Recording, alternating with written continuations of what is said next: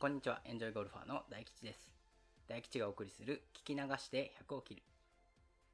さて、26番ホールにやってきました。今日も元気に配信していきます。今回は、バンカーってそこまで難しくないかもという話です。バンカーって特に100切りを目指す頃は、あまりいいイメージを持ってないという方が多いんではないでしょうか。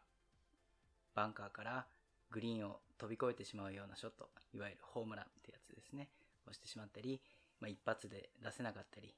ミスしやすい場所の代表例ですよね。人によっては、バンカーを避けたマネージメントをしましょうなんていうアドバイスもありますが、100切りを目指す頃の方が、綺麗にバンカーを避けるショットを打つというのも少し無理がある気がします。まあ、そもそもね、バンカーを避けて打とうって言われてもなかなかね、その狙ったところに打てないっていうこともありますから、まあ、簡単に避けるっていうのも難しいんじゃないかなと思いますね。むしろバンカーに対する意識を変えていくということの方がスコアアップに直結するんじゃないかなというふうに私は考えています。音声での配信ですので、細かい技術的なことはなかなか難しいのですが、今日はこの配信を聞いていただくことで、バンカーに対するあなたのネガティブなイメージが少しでも取れると嬉しいです。バンカーショットというと、エクスプロージョンショットで砂を薄く取ってスピンをかけてなんて言葉がいろいろ出てきますが、難しい言葉だらけでなんだかイメージしづらいですよね。なので、もっとシンプルに考えましょう。要は、もうダフらせるんです。もうこれだけです。ボールの手前からダフらせて、ボールの周りの砂ごとグリーンにポイって打つんです。もう考えることはそれだけ。で、ここまで聞いた方は、でもそんなに適当に打ったらなかなかピンに寄らないんじゃないかと思った方もいるかもしれません。でも、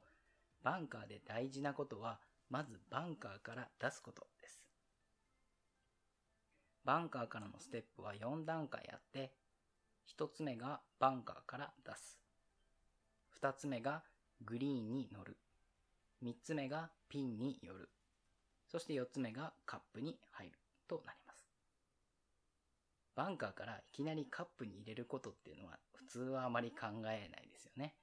まあそれと一緒でピンに寄せるっていうことも無理して考える必要はないと思っています。ステップ1のバンカーから出せれば OK。そしてグリーンに乗ればもう十分というくらいの気持ちでいくといいと思います。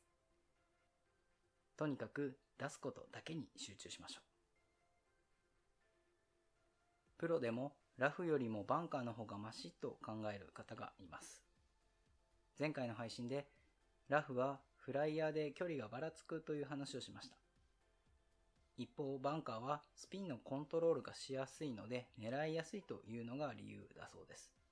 まあ、もちろん私はその域にね、全然届いてないので、その言葉を100%理解しているわけではないんですが、